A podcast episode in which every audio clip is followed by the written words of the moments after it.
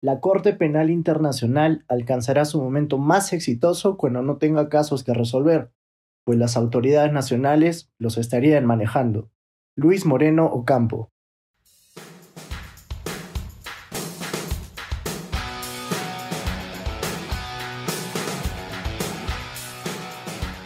Saludos a toda nuestra comunidad oyente del podcast Taos al Día. Mi nombre es Diego Sedano miembro de la Comisión de Investigación del Taller de Derecho y Relaciones Internacionales Alberto Ulloa Sotomayor, y el día de hoy les hablaré sobre el Estatuto de Roma y su aplicación en el Perú.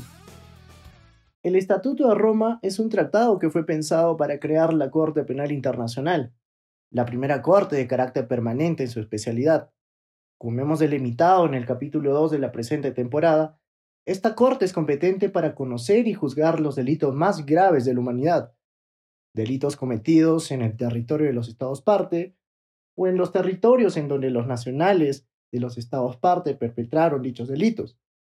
o incluso, como en el caso del actual conflicto armado internacional entre Ucrania y Rusia, en donde ninguno de estos estados son parte del Estatuto de Roma, pero que en el año 2014 Ucrania aceptó la, jurisdicción de la Corte Penal Internacional en base al artículo 12 del Estatuto, para así la Fiscalía de la CPI investigar los presuntos delitos cometidos en el territorio ucraniano y que se encuentran tipificados en el artículo 5 del Estatuto, esto es, el genocidio, los crímenes de lesa humanidad, los crímenes de guerra y el crimen de agresión, que si bien este último se encuentra tipificado en el artículo 5 del Estatuto, su definición fue de reciente alusión en la conocida Enmienda de Kampala, la que ha sido ratificada recientemente por el Estado peruano en junio del presente año. Es de recalcar que nuestro país es Estado parte del Estatuto de Roma, es decir, reconoce la competencia de la CPI para la investigación y procesamiento de los delitos más graves de la humanidad, reconociendo también que el principio de complementariedad y de jurisdicción universal son pilares en el sistema jurídico peruano. En ese sentido, el Estado peruano ratificó el Estatuto de Roma el 10 de noviembre del 2001, entrando en vigor el mismo el 1 de julio del 2002, fecha en donde se incorpora este instrumento internacional a nuestro sistema jurídico. Sin embargo, es importante resaltar que así como la enmienda de Kampala, que ha sido de reciente ratificación por el Estado peruano, en donde recoge lineamientos sustantivos del delito de agresión,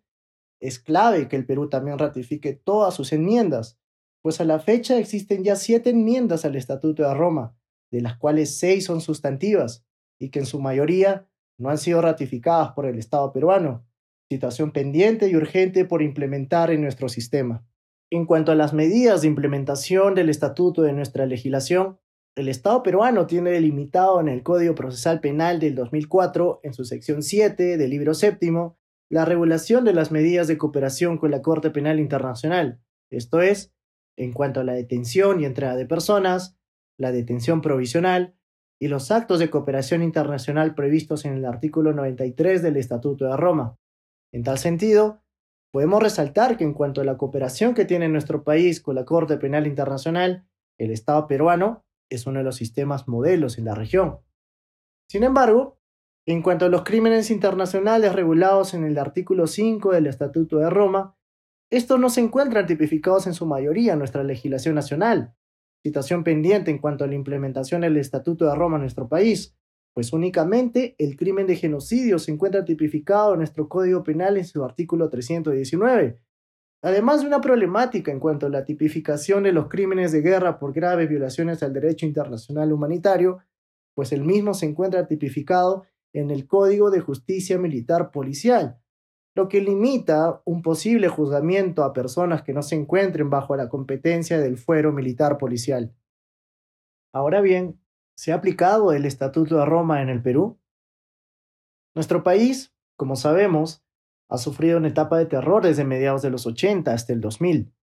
en donde si analizamos los crímenes perpetrados en este periodo de conflicto interno, la gran mayoría pudo haber sido subsumido en la tipificación de los delitos delimitados en el artículo 5 del Estatuto de Roma. Sin embargo, lamentablemente, como bien se menciona en el mismo estatuto en su artículo 11, la competencia de la CPI y la aplicación de los delitos delimitados en el mismo se aplicarán desde su entrada en vigor en el Estado parte, esto es, desde el 1 de julio de 2012 en cuanto a nuestro país, por lo que no podría darse una aplicación retroactiva en base al principio de legalidad.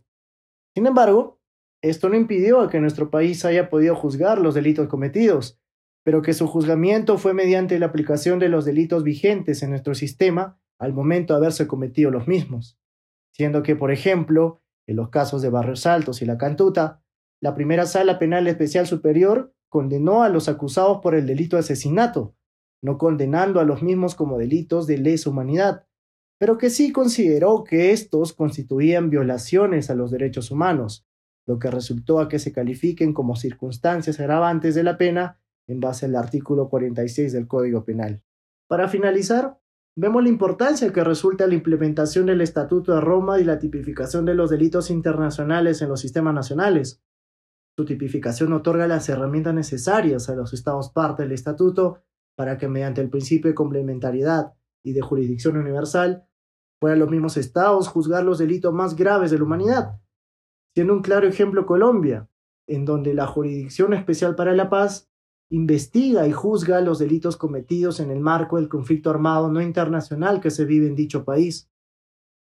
En tal sentido, una ley especial que recoja todos los delitos internacionales para la aplicación de los mismos en fueros civiles en nuestro país es de necesidad para contribuir en la lucha contra la impunidad de los delitos más graves de la humanidad. Esperamos que hayan disfrutado del tema desarrollado. Agradecemos que hayan llegado hasta este punto y si lo disfrutaron, nos ayudarían comentando y compartiendo sus redes sociales. No se olviden seguirnos para que no se pierdan los nuevos capítulos y secciones. También generamos contenidos en nuestras redes sociales. Encuéntranos en Facebook, LinkedIn, Twitter como Taus UNMSM y en Instagram encuéntranos como Gaceta Internacional. Les deseamos un buen fin de semana y esto fue Taos al Día. Muchas gracias.